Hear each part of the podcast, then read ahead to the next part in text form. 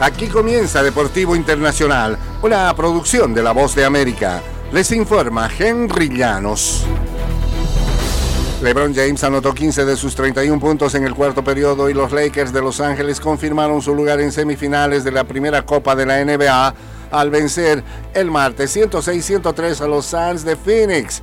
Anthony Davis firmó 27 unidades y 15 rebotes mientras que Austin Reeve tuvo 20 puntos por los Lakers, que son primeros sembrados y enfrentarán el jueves a los Pelicans de Nueva Orleans en Las Vegas. Milwaukee enfrentará a Indiana en la otra semifinal. James tuvo una magistral actuación ofensiva al final y terminó el encuentro con 11 asistencias, 8 rebotes y 5 robos. El veterano que tiene 21 años en la liga anotó 15 de los primeros 19 tantos de los Lakers en el último periodo y asistió a sus compañeros en las otras dos canastas para que Los Ángeles se fueran al frente. El comisionado de la NFL, Roger Goodell, cree que el fútbol americano será un deporte global en la próxima década y que su liga va con todo en ese empeño.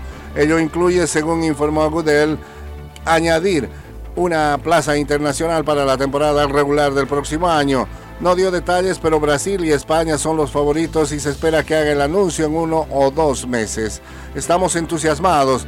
Por eso, indicó Goodell, sobre ingresar a un nuevo mercado. No lo veo expandiendo el número de franquicias como expandir la oportunidad para que la gente disfrute el juego.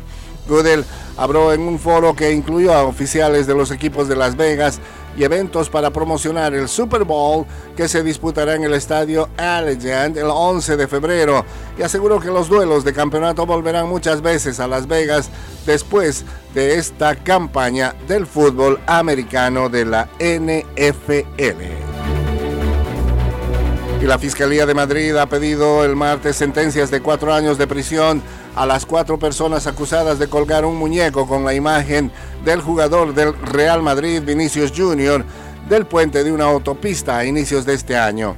Los fiscales también solicitaron que los cuatro acusados paguen una indemnización conjunta de 6 mil euros por los daños morales causados al delantero brasileño del Real Madrid. La efigie de Vinicius fue colgada del cuello en la madrugada previo a un derby Real Madrid Atlético de Madrid por la Copa del Rey el 26 de enero. También pusieron una pancarta con la frase Madrid odia al Real.